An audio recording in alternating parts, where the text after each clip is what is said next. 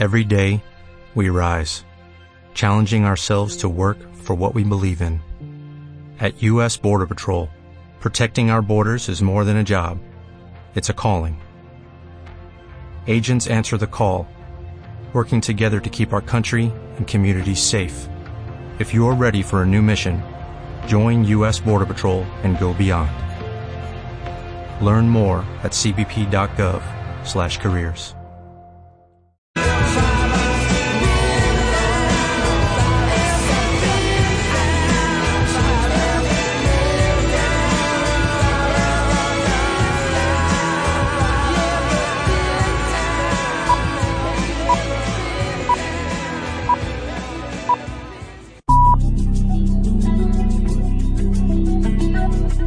En CMM Radio, la actualidad taurina. Buenas noches, es tiempo de toros en Radio Castilla-La Mancha. Comenzamos el repaso a la actualidad taurina del fin de semana por la Plaza de Toros de Cuenca, donde se ha celebrado una corrida de rejones que han podido seguir en directo por Castilla-La Mancha Media. Guillermo Hermoso de Mendoza, con los máximos trofeos del sexto y Andy Cartagena con tres orejas salieron a hombros. Sergio Galán paseó un trofeo, se le dieron toros de Benítez Cubero. En Bilbao Toros de Miura, Manuel Escribano paseó la última oreja de la feria. También se celebró una corrida de toros en Colmenar Viejo, en la que triunfó el Cid, que cortó tres orejas de toros de Adolfo Martín. En Tarazona de la Mancha, triunfo de Álvaro Lorenzo y Filiberto con los toros de Murube. También en Almagro dieron una gran tarde de toros Hermoso de Mendoza, padre, en este caso, Miguel Ángel Pereira y López Simón. Y en Toro, Zamora, tres orejas para Juan del Álamo de Toros de Núñez de Tarifa. También se celebró una novillada en las ventas, novillos de Saltillo, con ovación para Alberto Pozo, Alejandro Conquero y Francisco Montero. Y en la jornada del sábado destacar el triunfo de Juan Leal en Bilbao, que cortó una oreja de cada uno de sus toros de Fuente Imbro. En Antequera, José María Manzanares y David de Miranda salieron a hombros con la corrida de Juan Pedro. También salió por la Puerta Grande Ginés Marín en Cuenca con la corrida de Payarés que abrió la feria y que pudieron seguir en directo por Castilla-La Mancha Media. Y uno de los sucesos de la jornada tuvo lugar en Sanlúcar. Pepe Moral indultó un toro de Victorino Martín y salió a hombros junto a Octavio Chacón y Emilio de Justo. También triunfaron Cayetano, Pacureña y López Simón en Cieza, Rubén Pinar en Iniesta y Sánchez Vara en Maranchón. Hasta aquí la actualidad taurina del fin de semana. Les dejamos ya en compañía de José Miguel Martín de Blas con tiempo de toros. Que pasen una feliz noche.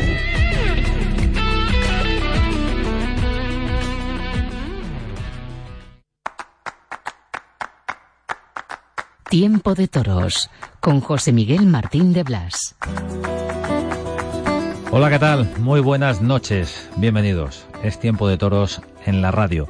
Tiempo de toros, ya sabéis, para con tiempo, con calma, acercarnos al factor humano, a los toreros que nos pueden contar sus vivencias, sus experiencias, sus triunfos, sus fracasos, sus sinsabores.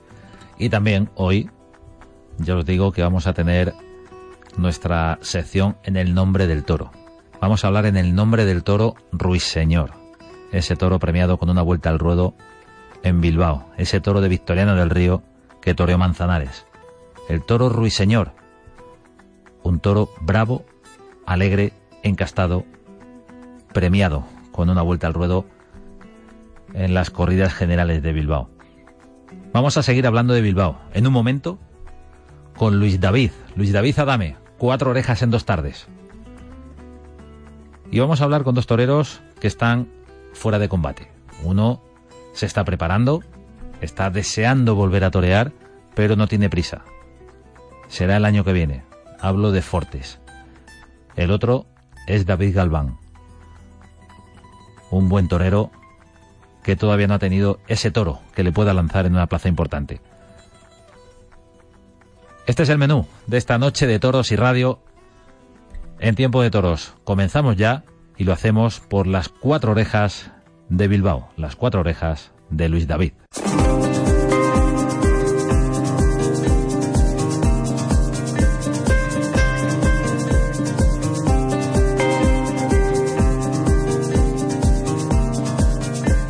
Es tiempo de toros en la radio y lo sabes. Y hoy abrimos este espacio con el triunfador, se puede decir contra pronóstico. Pues sí, porque además está bien que en los toros surja la sorpresa, lo inesperado. lo que el público en un momento dado no puede ni pensar ni imaginar. ¿Qué ha pasado en Bilbao? Pues ha pasado que un torero en dos tardes ha cortado cuatro orejas y a punto ha estado de la puerta grande, en su segunda tarde especialmente, con esa fortísima petición de las dos del sexto de Domingo Hernández. Cuatro orejas en Bilbao. Se dice pronto. Cuatro orejas para un joven torero, un bravo mexicano que se llama Luis David. Luis David, buenas noches. Hola, José Miguel, buenas noches. Bueno, ¿cómo está el cuerpo de quien ha hecho eso en Bilbao? Cuatro orejas en Bilbao, en dos tardes. A cada toro le has cortado un trofeo. Pues sí, afortunadamente estoy feliz, mi cuerpo se encuentra pleno y, y en recuperación de, energía y de sentimiento, ¿no? Que me lo he dejado todo en Bilbao y han sido dos tardes, mm, dos tardes más de las más importantes de mi vida y de mi carrera, que me gusta y pegando una evolución como torero. Una evolución y estamos hablando de un torero con una alternativa muy reciente, Luis David. A veces eh, pedimos más velocidad de la aconsejable para la evolución de los toreros, ¿no? Sí, totalmente. Eh, en total de mi carrera, que son, son tres años como matador de toros, pues eh, he sentido la presión de tener una evolución rápida y, favorable, ¿no? Y, bueno, pues eh, en este en esta totalidad llevo pues eh, unas cinco orejas en Bilbao, en Madrid otra y, bueno, pues eh, no llevamos un número malo, ¿no? Pero pero bueno, ahora hoy en día tenemos que, estar a tope este todos los días los toreros y, y no hay perdón porque se ya una tarde mala, ¿no? Hablabas de cinco en Bilbao porque cuentas la del año pasado, el año del debut. Así es, así es. En total de mi carrera de tres años llevo cinco en Bilbao. Bueno, pues, eh, ¿cómo ha sido esta semana grande para ti? Ha sido muy grande. Porque comenzaba ese, ese lunes pasado por agua con los Torrestrellas. Muy, muy grande, ¿no? Ha sido tan grande que, que si me pongo a soñar eh, no lo consigo de esta manera, ¿no? Sino pues bueno intentas con una corrida media dar la cara no y, ganarte pues la repetición hasta el año que, que viene no pero de esta manera me pude emplear a fondo y, y tener la suerte de que le pude cortar dos orejas a la primera corrida y bueno que me gané la, la sustitución este que, no es de la manera como la que yo me, gusta estar en la plaza, ¿no? Las sustituciones son fatales porque es la ausencia de un amigo, de un compañero y, y bueno, así surgió este esta segunda tarde que también redondeamos con otras dos orejas. Hay quien dice que toreabas porque te apodera la empresa y se olvida de que habías cortado dos orejas a la de Torre Estrella.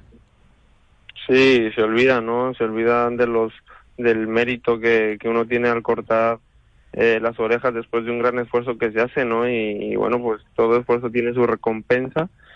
Y bueno, pues cosas eh, muy dentro de, de las negociaciones que no se saben, a lo mejor y, y no sabían que estuve a punto de quedarme fuera de Bilbao. ¿Ah, sí? ¿Y cómo fue eso? Sí. Pues bueno, fue pues, eh, la presencia de muchos toreros, eh, el conjunto de, intereses comunes, de intereses eh, del público, del empresario y bueno, pues peleamos un lugar a tope que, que bueno, pues casi casi que nos quedamos fuera de Bilbao. Pero bueno, lo que son las cosas, ¿no? Luego estamos siendo los primeros nombres de la temporada. Estamos hablando con Luis David, Luis David a secas, pero es Luis David Adame, un torero que en su primera tarde en Bilbao, en esta feria, le corta una oreja a cada toro de Torre Estrella. ¿Cómo te embistieron los de Torre Estrella? ¿Cómo, cómo valoras eh, esa corrida, por lo menos tu lote? Fue una corrida de mucho movimiento, de mucho trajín, de muchas teclas, de toreros que, que tienen que sacar un fondo que, que encima del toreo está la preparación física y mental. y, bueno, pues a los dos los rematé con, con dos estocadas muy buenas que, bueno, pues me valieron las orejas para, para verme recompensado, ¿no? Eso pasó en la de Torre Estrella, la recompensa pensando en que, bueno, pues el año que viene he dado motivos para volver a Bilbao. Pero aparece la sustitución de Pablo Aguado en un cartel estelar, en un cartel con la corrida de García Grande y Domingo Hernández, y con dos figuras como Enrique Ponce y el Juli. Claro, claro, así es. Y luego, pues imagínate, ¿no? Eh, fue fue aquello mágico, eh, fue soñado, una tarde preciosa que con, con mis dos toros de García Grande pues, eh, pues pude eh, disfrutar a tope y, y sentir el toreo que, que quiero, ¿no? Es, es cuando la gente notó pues ese esa evolución en mi toreo. ¿Se puede decir que Luis David ha crecido de un toro a otro en Bilbao? ¿Del primero de Torre Estrella al último de Domingo Hernández? Totalmente, eso, eso está claro que, que bueno, pues eh, cada día, cada toro mm, me calentaba yo más y más y, y bueno, espero que eso sea un signo de, torero grande, ¿no? Que, cada, cada embestida te vengas más arriba, ¿no? Y, y, bueno, pues la moral que te da el triunfo también es muy importante. Hay un momento en, en el último toro de, de Domingo Hernández en el que está en el aire que el toro permanezca en el ruedo, pero ahí considero que fue fundamental el temple, el pulso, para mantener a ese toro que por otra parte fue un superclase en, en la muleta. Y no es sencillo, por ejemplo, hacerle un quite por lopecinas o zapopinas y que no roce el capote y vaya toreado tan despacio. Sí, bueno, no era fácil porque el toro hay que cuidarlo mucho, hay que templarlo mucho, y, bueno, yo confío en el toro porque desde el capote le vi gran cualidad para, para poder deslizarse en, los trastos. Y, bueno, pues eh, hacer ¿no? Que, que, llevo practicando toda la temporada, eh, me salieron muy bien con ese toro. Un toro al que toreó Luis David con, con mucho pulso, muy despacio al natural. ¿Es lo mejor que has hecho en Bilbao? Eso natural es al último toro de Domingo sí, claro, totalmente. Yo pienso que ha sido una tarde mm, que es muy difícil de mejorar, yo creo, ¿no? Y de planteársela como como un, ejemplo para poder seguir avanzando. Para avanzar, eh, mencionas eh, palabras como avanzar, evolución. Eh, eso es importante pero hay que hacerlo delante del toro, hay que hacerlo en directo, delante de los públicos que tienen su soberana voluntad de aplaudir o de criticar lo que están viendo o, de mostrar indiferencia. Claro, totalmente. Eso, eso es importante siempre, ¿no? Que cada año se note una evolución, que, que se note una mejoría para que el público vea que, que bueno, que, que tiene mucho, mucho más que dar y, y que nunca se aburra de lo mismo, ¿no? ¿Cómo encaja las críticas, Luis David? Bueno, hay unas que mejor que otras, ¿no? En este mundo del toro eh, el público es así, es, es para gusto los colores y, y pues hemos recibido de todo tipo, ¿no? De todo tipo de, de de, grandes emociones y, y, bueno, y gente que no le ha gustado mucho, pero eso es parte de la tauromaquia, eh, por eso los carteles son variados, son tres toreros y cada quien va a ver a su torero, ¿no? Volviendo a la sustitución del jueves en Bilbao, eh, se puso mucho el foco en que, que por qué Luis David, pero conviene no olvidar que había dos toreros eh, figuras máximas que algo tendrían que decir en, en, la entrada del cartel de tal o cual torero, ¿no? Claro. Que también es responsabilidad suya ese cartel. Totalmente, totalmente. Ese, todo, si todo el mundo lo vio como debería de ser, ¿no? Eh, los profesionales, el empresario y, pues algunos compañeros, ¿no? Que, que tendría que estar ahí eh, por méritos propios y, y bueno, eh, así fue.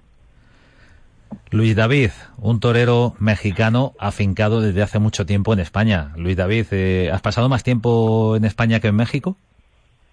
Eh, por los últimos seis años, total, totalmente, he estado mucho más tiempo en España que en México. El cuartel general, recordamos, en la provincia de Toledo. Así es, en Mora Toledo, ahí, ahí estamos metidos, eh, entrenando siempre duro. Hay muchos toreros en Mora, ¿eh? Mexicanos y españoles. Sí, sí, sí. La verdad que se está haciendo una provincia de, de muchos toreros y buenos. ¿No se te va el acento? No. ¿No has cogido Eh, alguna palabra de Mora, cabalito, alguna, alguna cosita así? de Bolo, a lo mejor. Bolo, bolo. Bueno, estamos Pero- hablando con Luis David, un torero mexicano de Aguascalientes eh, que acaba de triunfar a lo grande en Bilbao. Cuatro orejas en dos tardes, es decir, una oreja a cada uno de los toros que ha lidiado. Aquí conviene también eh, tener en cuenta, Luis David, el factor suerte, ¿no? Porque sí parece claro que por lo menos en Bilbao te ha sonreído, también en otras plazas, ¿no? Pero es importante que, que si sale un toro eh, se pueda moldear y, y sea un toro que se aproveche para triunfar. Totalmente. Eso, eso hay que, que ver lo que es importantísimo, ¿no? El factor suerte, que los toros te, te opción a triunfo y que y que bueno, te entren las espadas, que, que no te enganchen los toros tanto, pero bueno, eh, la suerte hay que buscarla también. ¿Por qué entras a matar con esa técnica? Yo creo que últimamente me he estado encontrando muy bien y, y es de la forma como, como los estoy matando. Y, bueno, por, por qué si los estoy matando no dejarlo, ¿no? ¿Sirve para todos los toros, sea cual sea su condición, No. su embestida? No, no, no, no, no, no sirve para cualquiera porque hay toros a los que les tienes que llegar y, y bueno, pues eh, esto, esto intento hacerlo cuando lo puedo hacer. Cuando el toro embiste, con Así es, franqueza. cuando se viene, cuando se viene pronto. ¿Y eso se entrena en el carretón? Esa, esa técnica, porque no, no es propiamente eh, recibiendo, ¿no? Parece más al encuentro. Sí, es este como al encuentro, pero mi intención es hacerlo recibir. Así que bueno, sale ahí sale las cosas del toreo, ¿no? Que cada quien le pone su personalidad a cada cosa. Luis David, gran triunfador, nombre propio en la Feria de Bilbao, en las corridas generales. Esas cuatro orejas ya están ahí, aunque supongo que, que te dolería mucho no recibir la segunda oreja del toro de Domingo Hernández, porque la plaza la- lo estaba pidiendo, la estocada fue fabulosa, la faena muy templada y solamente se negó el de siempre, el presidente. Claro. Bueno, eh, lo que lo que dije, ¿no? Eh, el- lo más importante ahora mismo es el cariño del público, la gente que estaba en pie en la plaza diciendo torero, torero. Eso es lo que me llevo en el corazón. La puerta grande llegará después, si Dios quiere. Luis David, torero, muchísimas gracias por estar en este tiempo de toros en la radio. Buena suerte en la temporada, en lo que resta y enhorabuena por Bilbao. Muchas gracias. Un fuerte abrazo.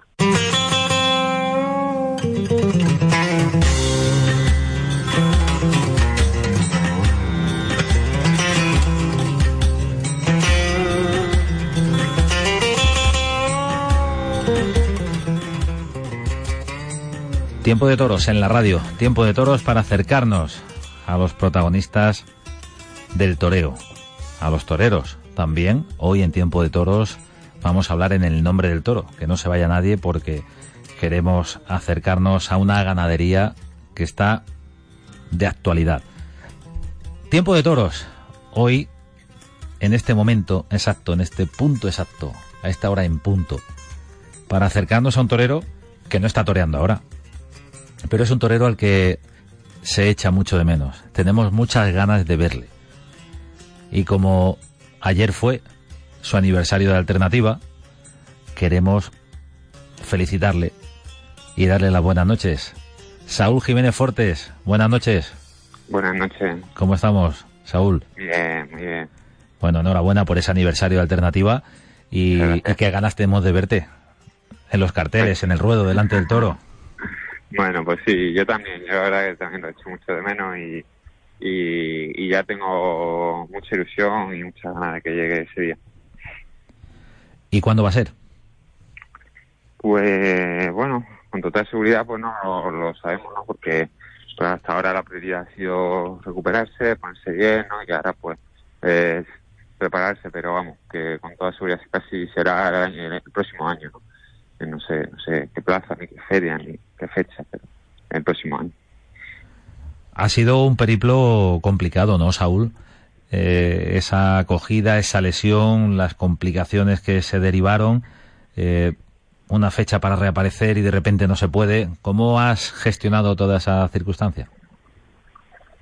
Pues bueno, no ha sido sencillo porque, bueno, eh, cada una de las operaciones conllevaba un, un postoperatorio donde uno pues pensaba que, que era eh, que estaba la recuperación cerca, que estaba la reaparición cerca y, y después pues surgió una nueva complicación que hacía que se cancelase todo y en esos momentos en los que uno pues ya se ha comprometido a reaparecer en una fecha concreta o uno se imagina estar bien en una fecha concreta y vuelve eh, y tu cuerpo no te da ¿no? de sí pues sí sí siente una impotencia grande pero bueno eh, poco a poco han ido pasando los meses y bueno lo recuerdo ya pues como algo pasado y como algo pues, que quizás haya sido pues necesario no pues para ver ahora el toreo desde otra perspectiva y y bueno, lo, lo acepto así, ¿no?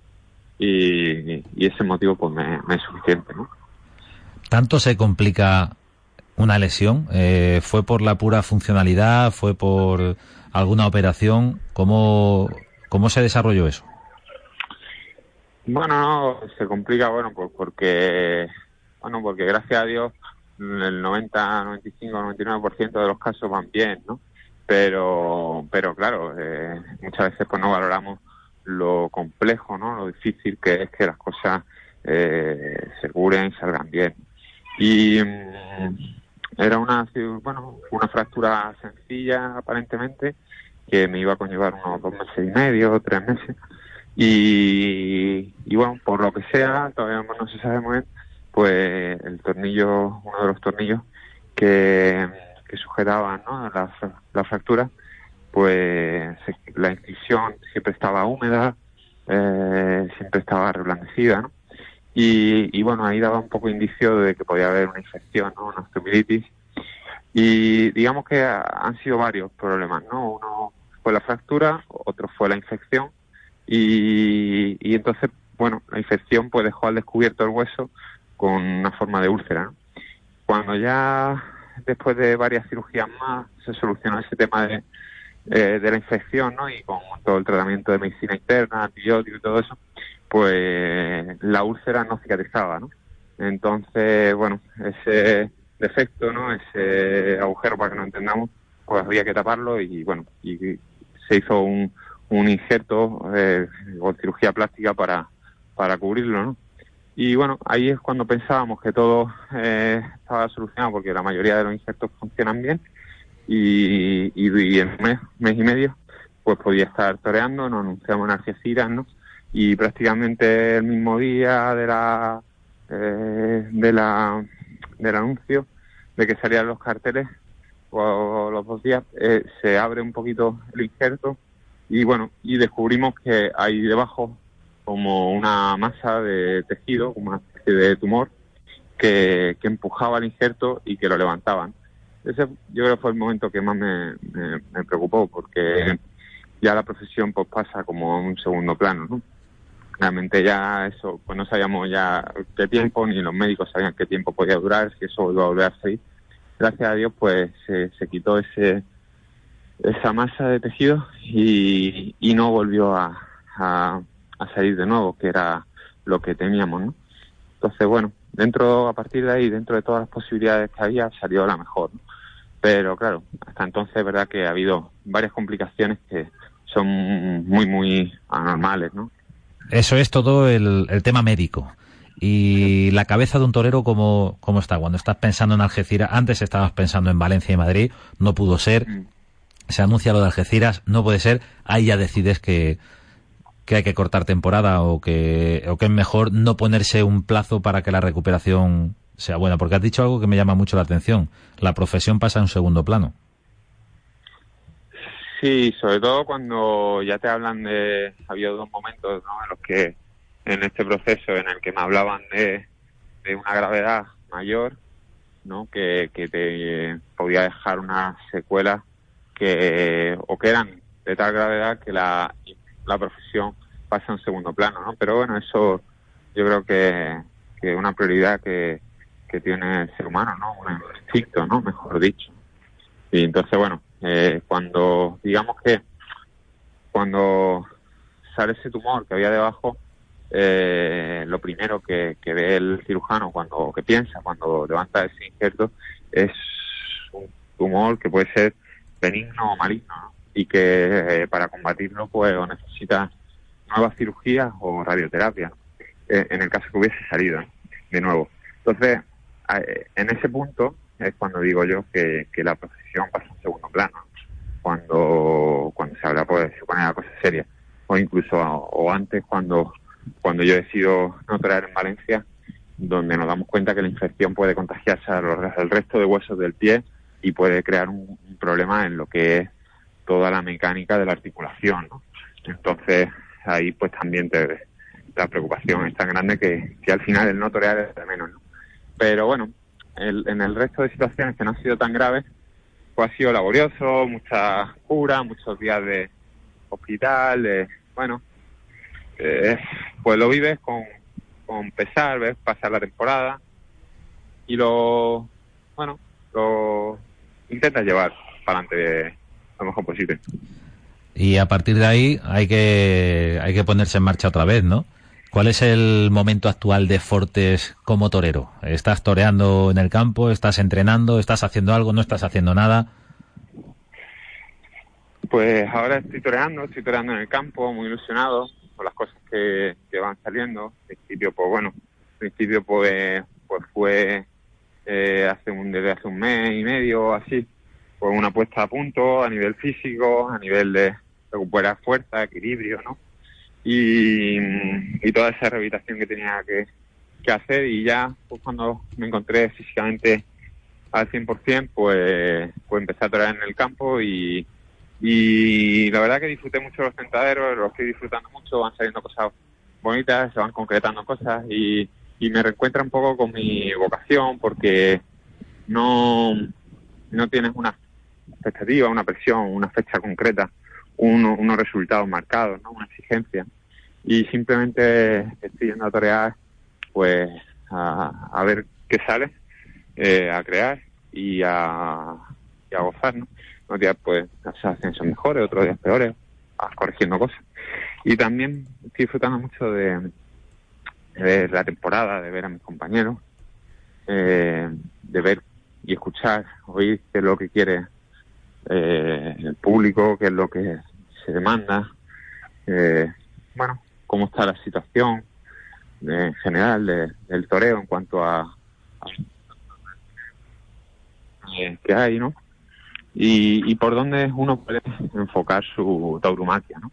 Que aunque uno la tiene muy definida, pero yo soy de la opinión que la tauromaquia debe estar muy eh, siempre en movimiento, ¿no? Siempre viva y dentro de que tenga tus valores y, y que tú estés eh, alineado, ¿no? Con eso que planteas, pero pero creo que no soy el torero, el mismo torero que que hace cinco años, pero tampoco hace el mismo hace un año, ni tampoco el mismo que, que reaparecerá ¿no? en, el año que viene.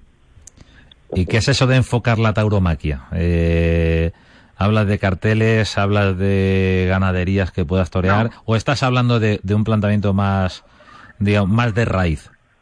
Sí, no, cuando, hay, cuando hablo de tauromaquia, ¿no? Eh, hablo de, de lo que ocurre simplemente en el ruedo, de lo que para mí significa la tauromaquia, que es eh, mi concepto del toreo o eh, no hablo del negocio como tal, ¿no? Ni lo de fuera, ¿no? Hablo de lo interno y lo que eh, uno puede evolucionar y por dónde, por qué camino tienes para evolucionar, ¿no? La tauromaquia es muy amplia, ¿no? Y yo soy de opinión pues que no un torero no aprende a torear y, y, desarrolla esa habilidad y, y tiene un concepto y, y con él lo mantiene, ¿no? Sino que, que, creo que un torero, una persona puede torear de la forma que se proponga torear, ¿no?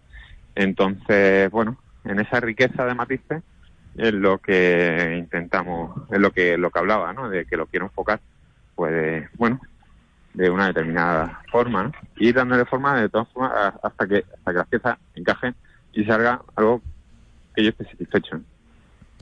Estamos hablando con Fortes, eh, un torero, un artista. Bueno, vaya cartel se me ocurre de, de tres que ahora no estáis en, en la temporada.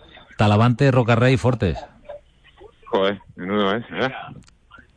No es sencillo eh, que toreros tan importantes eh, a la vez estén fuera de combate por unas o por otras razones. Pero bueno, se me ha ocurrido el cartel y, podría ser el de la reaparición, ¿por qué no? Pues ¿por qué no, no? Sería bonito porque se echa en falta, ¿no? Igual que otras personas pues echan en falta a mi torero, yo he hecho en falta a ver a, esos dos grandes toreros y, como tanto otros, y joder, pues sería un lujo. Bueno, ha sido una semana intensa para Fortes, eh, hablamos de ese aniversario de alternativa. También pudiste recoger en tu tierra, en Málaga, ese capote de paseo.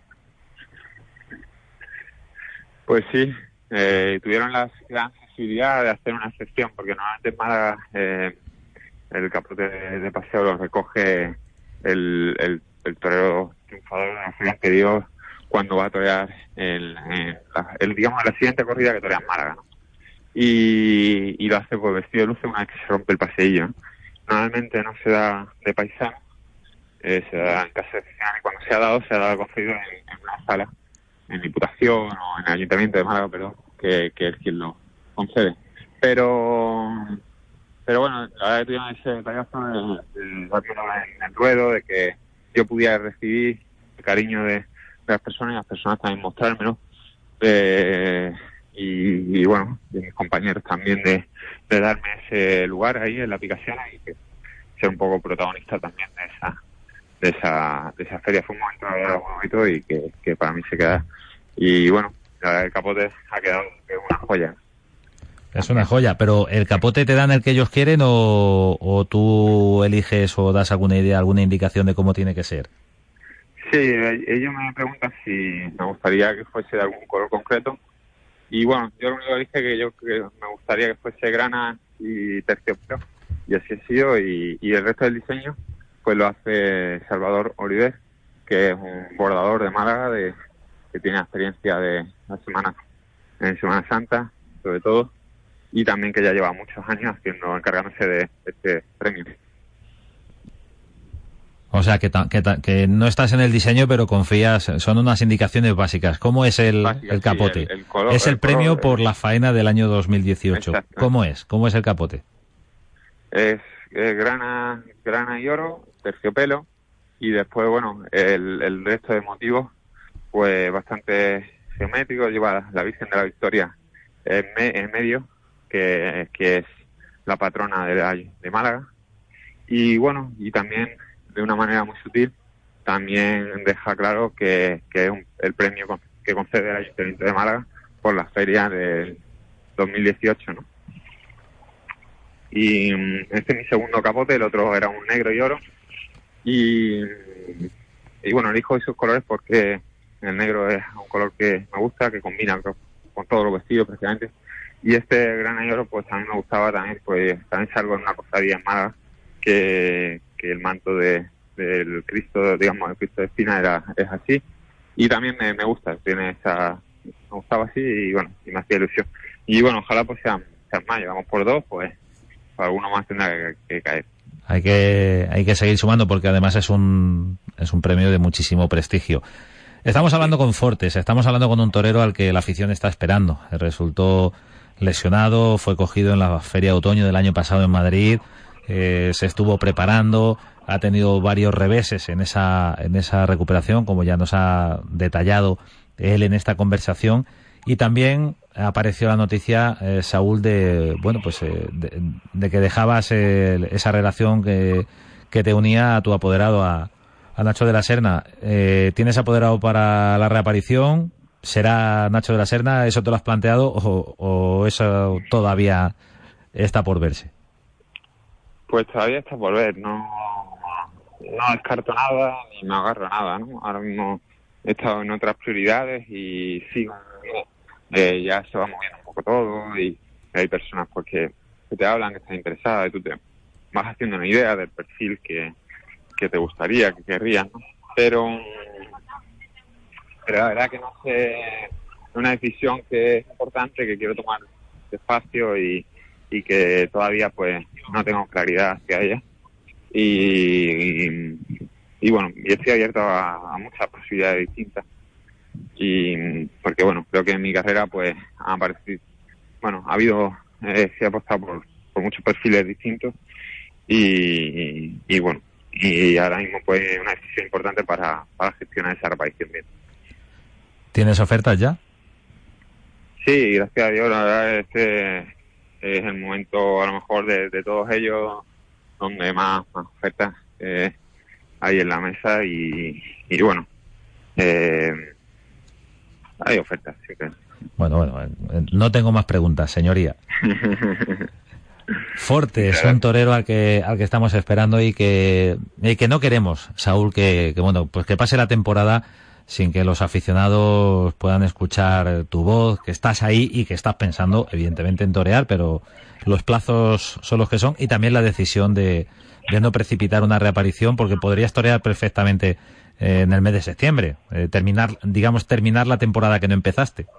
Sí, puede haber terminado quizá la temporada o había una cosa que por, por algunos momentos, la verdad, que uno tiene el instinto de ¿no? siempre he tenido tan claro, es decir, bueno, pues no toreo en todo el año, la verdad He estado todo el año un poco en esa pelea de decir, bueno, quiero, no puedo, ahora no puedo, pero bueno, y he tenido mucho impulso de decir, oye, pues pues quizás eh, antes de que hiciese un año o, volver en Madrid cuando en la feria de otoño, que fue donde donde se cayó, un evento especial, bonito y tal.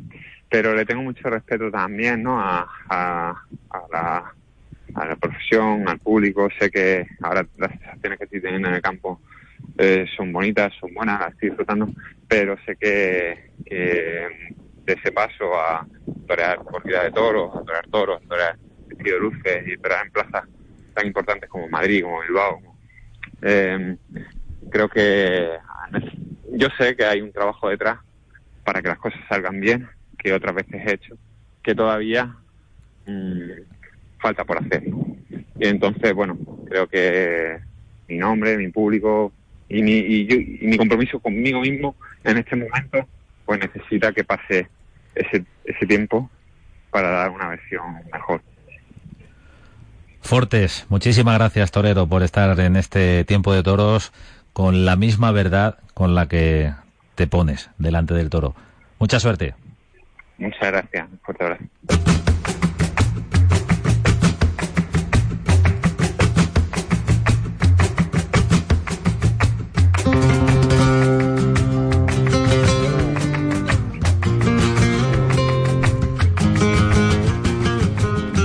Tiempo de toros en la radio, tiempo de toros, ya sabéis, para acercarnos a los toreros, a sus circunstancias, a sus sensaciones, al factor humano. Y también nos acercamos, por supuesto, a la bravura de los toros.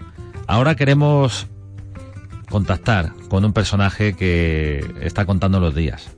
Está deseando volver a torear. Sufrió un percance. En la vorágine de festejos de agosto a veces este tipo de situaciones pasan desapercibidas. Nosotros no pudimos verle en Ciudad Real, en la feria, en Castilla-La Mancha Media. Y soñamos con verle pronto, en septiembre, ¿por qué no? En Vargas, eso sería el día 16, con una corrida de Mayalde.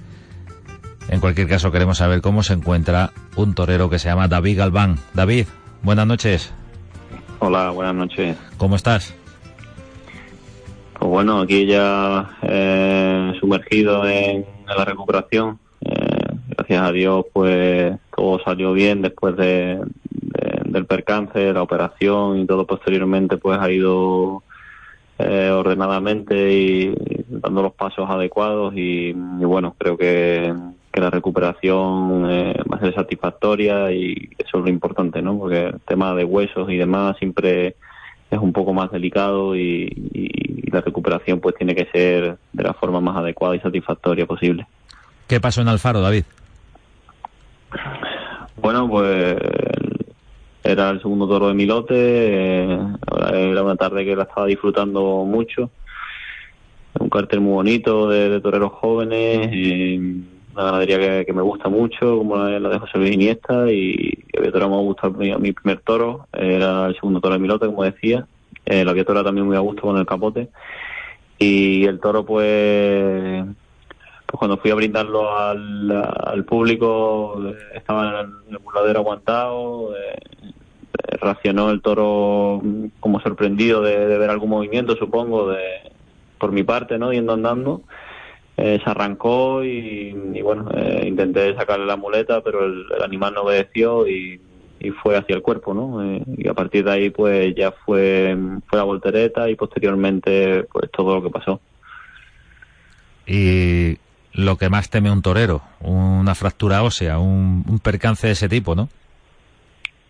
Sí, porque bueno, el, eh, es cierto que la, que la voltereta, la acogida, pues fue muy aparatosa. Eh, se quedó la gente allí conmocionada, ¿no? De, cómo fue de, espectacular, pero, pero gracias a Dios no tenía, yo sentía que no tenía nada de, cornada, ¿no? De penetración del pitón, pero sí es verdad que sentía mucho dolor en, el pecho y en, y en el brazo y que ese dolor pues me impedía incluso mover mover la mano eh, entonces pues ahí temía que, tuviera algo algo roto de huesos no con, lo que supone eso sobre todo por el tiempo de convalecencia no que, es mucho mayor en, pleno mes de agosto que, es cuando más más festejos teníamos y bueno posteriormente pues se confirmó que, que tenía roto el radio una fractura también en el esternón y, y bueno ya solo quedaba afrontarlo y seguir hacia adelante no no hay otra ¿En qué brazo es? En el derecho. Brazo derecho. ¿Y qué dicen los médicos de momento? Tú le metes, metes prisa, le dices, oye, doctor, ¿cuándo, ¿cuándo puedo torear? Sí, bueno, yo lógicamente yo lo que quiero es estar cuanto antes, ¿no? Eh, como te decía ahora mismo en agosto, septiembre, cuando más festejos tenía, ya he perdido cuatro y, y mi intención es estar cuanto antes ahí. Hay una fecha muy bonita que es el 13 de septiembre en Nimes que me gustaría estar, pero eh, los doctores dicen que es muy precipitado, que, que todo biológicamente eh, todos somos de la misma de la misma pasta, ¿no? Digamos que, que, no por ser torero biológicamente somos diferentes, eh, pero sí es cierto que por lo que por lo que va, va a suponer mi, esfuerzo y mi, mi querer eh, por estar cuanto antes, eso no va a quedar, ¿no? Eh, en cuanto en cuanto yo me vea bien, eh, voy a estar voy a estar presente en el primer compromiso, sea sea de la categoría que sea el compromiso, ¿no? Porque al final uno es torero y, está comprometido con su profesión y responsabilizado con, el objetivo a conseguir. Objetivos, sueños, ilusiones y de momento David Galván eh, en el banquillo, esperando poder volver a torear. El esternón, ¿hasta qué punto te complica más la reaparición que, la fractura de radio? Mm, bueno, es una fractura en la punta del esternón pues, y es muy molesto, eh, sobre todo es que no, no consigo conciliar el sueño eh, estas noches y, y, eso es muy molesto, ¿no? Eh, dice que es muy lento, que, va a ir lentamente bajando la inflamación y volviendo a su sitio, pero, pero bueno, creo que, que en 15 días así ya, ya estaré más recuperado de, ese tema. Eh, quizás sea el tema más molesto por el tema de la respiración y de no poder conciliar el sueño, porque al final el brazo pues lo tengo prácticamente inmovilizado y, siento dolores, pero eh, no me limita en, una vida más, simple, ¿no? Pero el simple hecho de dormir, pues sí, sí, sí molesta el esternón, pero bueno, hay que, hay que esperar y, y a tirar de paciencia y es lo que hay ahora mismo. ¿Cómo era la temporada? ¿Cómo estaba siendo tu año, David?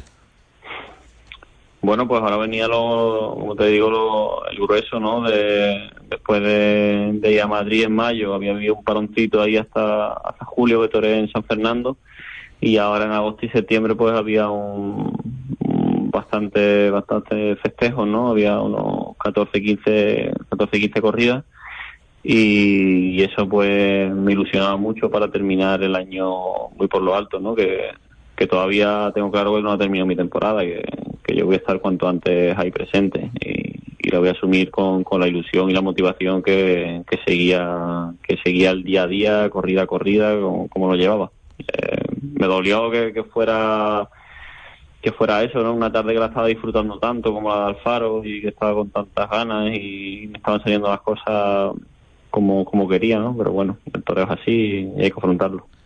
¿Se acostumbra uno, como torero, David, a, este tipo de frenazos? Porque no es el primero. Mm, sí, mi carrera está un poco marcada por eso, ¿no? Por, por varios percances, un poco como se suele decir a destiempo.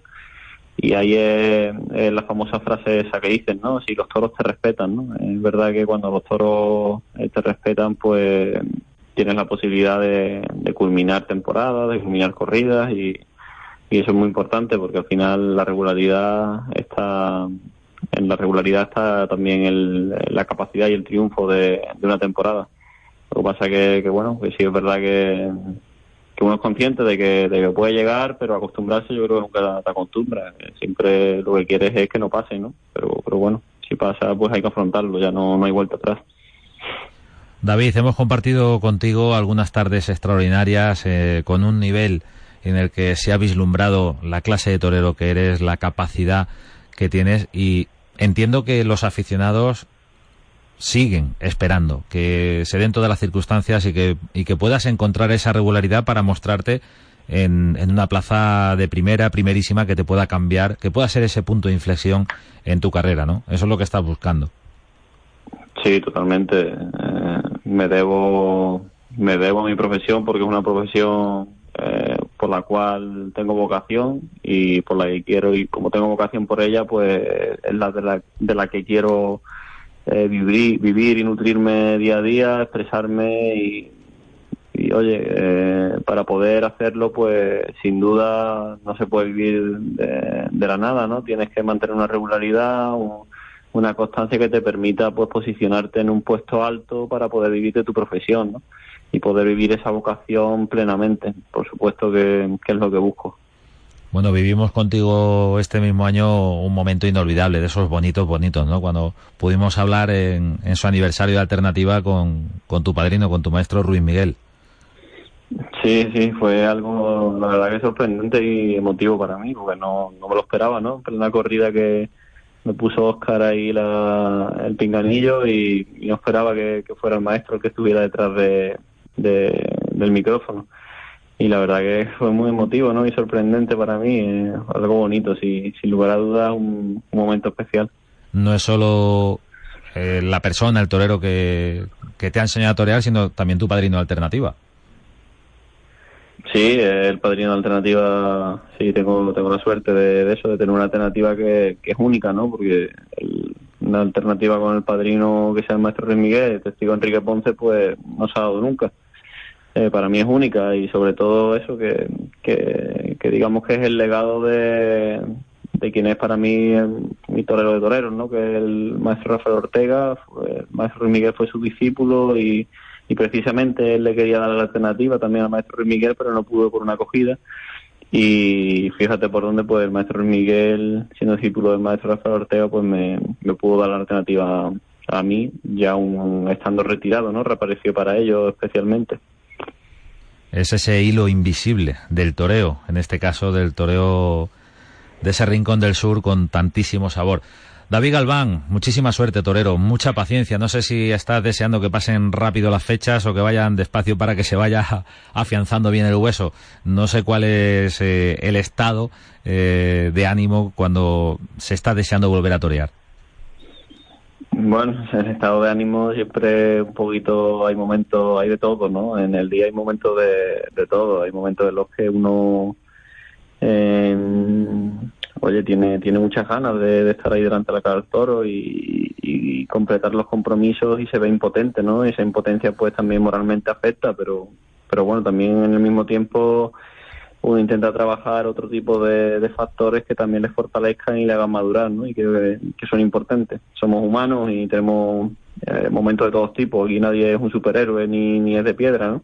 Pero sí es verdad que, que el toreo tiene muchos factores, como es este, la dureza de, de, la convalecencia, que, también si lo si creo que si lo acoges de, de, una manera adecuada te hace madurar y te hace crecer como, como persona y eso al final pues se ve reflejado en el ruedo.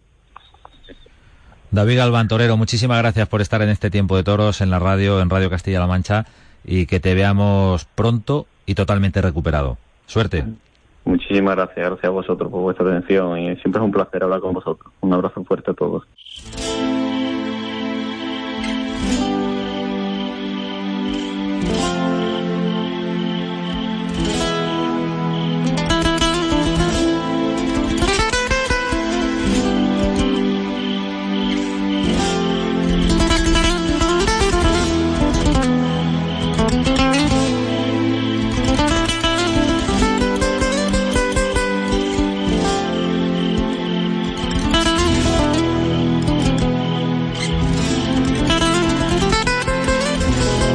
Tiempo de toros en la radio. Ya sabéis que aquí queremos hablar del toro bravo, queremos hablar en el nombre del toro.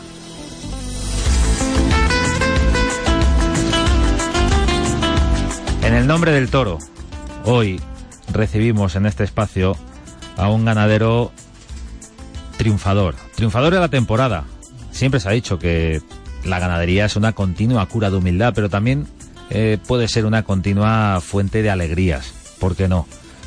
Si hablamos de la temporada de la ganadería de Victoriana del Río, tenemos que hablar de esos toros lidiados en Madrid, de ese gran éxito de Pacureña, tenemos que hablar de un indulto en Badajoz, por ejemplo. No me quiero dejar eh, ningún toro importante. Y tenemos que hablar de ese toro Ruiseñor y de otros toros de la corrida de Bilbao.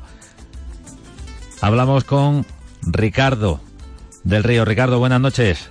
Buenas noches, José Miguel, ¿qué tal? Bueno, lo primero, ¿cómo está el jefe?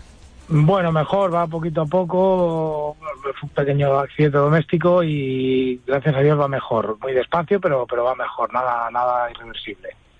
Bueno, pues eh, mucha fuerza para la recuperación, para seguir en, en la pelea, en la brecha. Bueno, vaya, vaya corrida, vaya toro ese premiado con la vuelta al ruedo. Qué bravura tuvo Ruiseñor. La verdad que fue un toro mm, desde el principio intenso, ¿no? Con, con una embestida muy, muy fiera, muy brava. En el caballo tomó dos puyazos extraordinarios, mm, empujando por abajo, muy, muy completo, ¿no? Desde, desde el principio. Y luego la, la, la muleta, eh, si no llega a caer en las manos de, de un figura, yo creo que hubiera tenido muchos problemas para poderlo dominar, ¿no? Eh, con, con exigencia máxima y, y una intensidad um, terrible, ¿no? Fue una faena muy intensa. Una bravura desbordante, la de ese toro. Sí, sí, sí, ya te digo que, que si no llega a caer en esas manos, pues eh, a cualquiera le hubiera sacado, vamos, a José María le sacaba el aire, es que es, que es terrible, ¿no?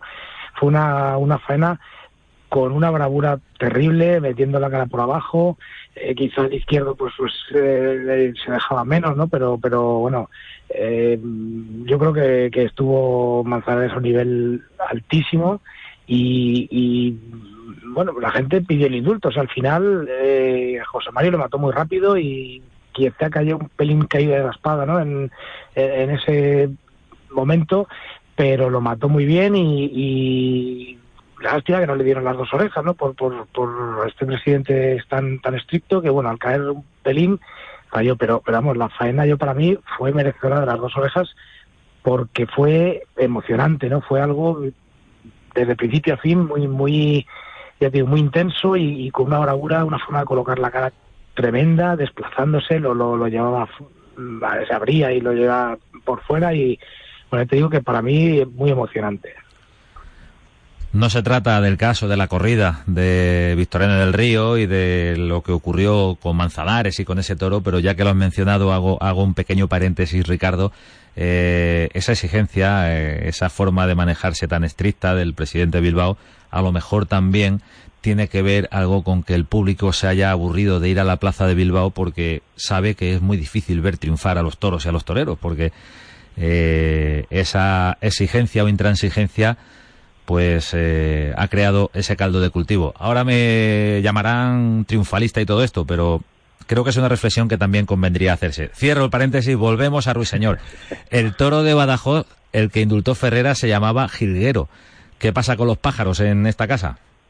bueno, pues la verdad que son dos familias distintas, fíjate, pero, pero, o sea, no tienen nada que ver. Pero bueno, tenemos bastantes, bastantes eh, animales con, con esas familias de, pájaros y bueno, pues igual que, el cóndor o, mm, el, alimoche, bueno, pero son familias muy, muy buenas. ¿eh? Son, no sé, unas ratas que, nos, nos ligan y, la verdad que eh, hemos tenido muchos éxitos. Eh, cantapájaros no te voy a contar nada, ¿no? Eh, bueno, pues son nombres que me van saliendo y realmente son toros de, de, guardar en la memoria de los aficionados. O sea, esas faenas de Juli o de, o de Manolo Sánchez, eh, bueno, pues la verdad que, que siempre se te viene en la memoria, ¿no? Condor, un indultado también, o sea, bueno, tenemos muchos, o sea que que, bueno, no sé por qué, pero que, son familias que, siempre funcionan. Además es importante para una ganadería que, que los toros salgan bravos, que los toros tengan importancia, que den esa trascendencia al triunfo de los toreros o a, lo, o a lo que los toreros hagan delante.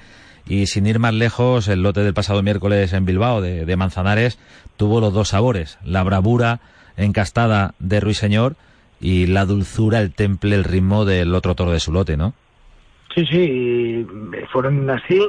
Incluso el del Juli, el primero del Juli, eh, fue también con una, una clase extraordinaria, ¿no? Eh, Ferrera no tuvo tanta suerte. Yo para mí, bueno, el último toro se, le complicó un poco al final, fue, fue al menos en la faena, pero, pero vamos, eh, hubo toros extraordinariamente bravos como este y luego para mí los, los dos del Juli tuvieron clase siendo un poco más el segundo en los primeros tercios, pero luego el Juli lo, lo, llevó a, los medios y, lo bordó ahí, también vistiendo con una forma eh, sensacional de colocar la, cara y, con una clase muy buena. no Hubo yo para mí tres toros con una clase extraordinaria. Hay que compensar un poco, ¿no? Y mira, iban cinco sementales distintos. Entonces, bueno, pues la verdad que, que salen o tratamos de que salgan siempre en bueno y, con unas características pues pues de la embestida por abajo, que es una obsesión de mi padre, ¿no? Una, una embestida obediente y, bueno, dentro de todo ese alto número de sementales y de hagas que tenemos, pero, pero yo creo que hemos conseguido aunar esa, esa bravura con, con, la, con la clase que, que se pudo ver el, miércoles en, en la corrida, ¿no? Una última o penúltima pregunta a Ricardo del Río, ganadero. Estamos hablando de esa gran corrida de, Bilbao en la Semana Grande, el pasado miércoles. ¿De dónde le viene ese pelo tan peculiar, tan espectacular al toro premiado con la vuelta al ruedo, a Ruiseñor? Bueno, pues eh, realmente esto de la genética no, no lo sé. Eh, tiene por ahí algún... Vamos a ver, estoy haciendo cuentas, pero la, la abuela es hija de aldeano. La abuela por parte de padre es hija de aldeano. O sea que, bueno, algo, algo tiene que ver. ¿eh? Es un toro que nos da este... Pero este aldeano era burraco, ¿no? Aldeano era el famoso toro de Algarra del año 84 y era burraco. Y bueno, pues nos ha fijado mucho ese, ese pelo tan característico nuestro. Pero este, este semental, eh, bueno, pues no sé, ya te digo, los, los, misterios de la genética, pero nos abre mucho estos, estos pelos, son eh, muy característicos de este, de este semental, ¿no? Este semental nuevo. Ricardo del Río, muchísimas gracias por acompañarnos en este tiempo de toros en la radio, en Radio Castilla-La Mancha. Suerte y enhorabuena por la temporada, por ese indulto de Badajoz, por esa vuelta a Rodo en Bilbao, por la corrida de Madrid y por tantos éxitos en un año para esta ganadería de Victoriano del Río. Bueno, pues muchísimas gracias y la verdad que también es un placer hablar con, con gente como vosotros que estáis gente defendiendo los toros y, y llevándolo a todos los sitios con, con, mucho criterio y bueno, creo que con, con un trabajo también importante. ¿eh? Buenas noches, Ricardo, y saludos al jefe, que se reponga, que se ponga bueno. Gracias. Hasta luego.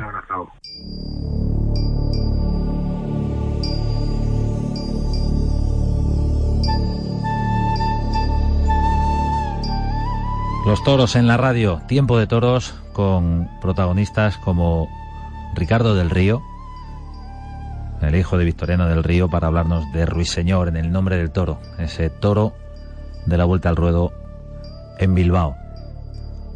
En este tiempo de toros hemos escuchado a David Galván, que apura los plazos por recuperarse de esa lesión en el brazo y volver a torear.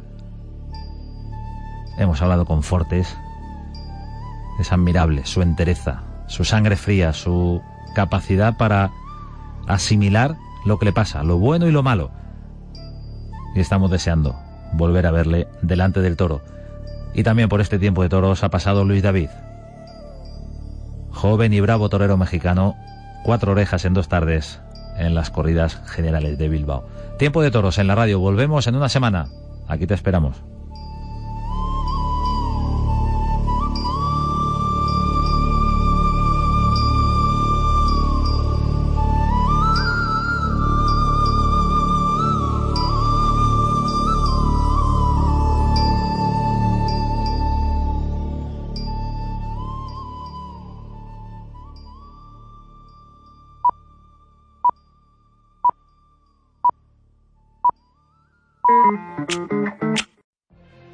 If you could have a career where the opportunities are as vast as our nation, where it's not about mission statements, but a shared mission? At U.S. Customs and Border Protection, we go beyond to protect more than borders, from ship to shore, air to ground, cities to local communities. CBP agents and officers are keeping people safe. Join U.S. Customs and Border Protection and go beyond for something far greater than yourself. Learn more at cbp.gov/careers.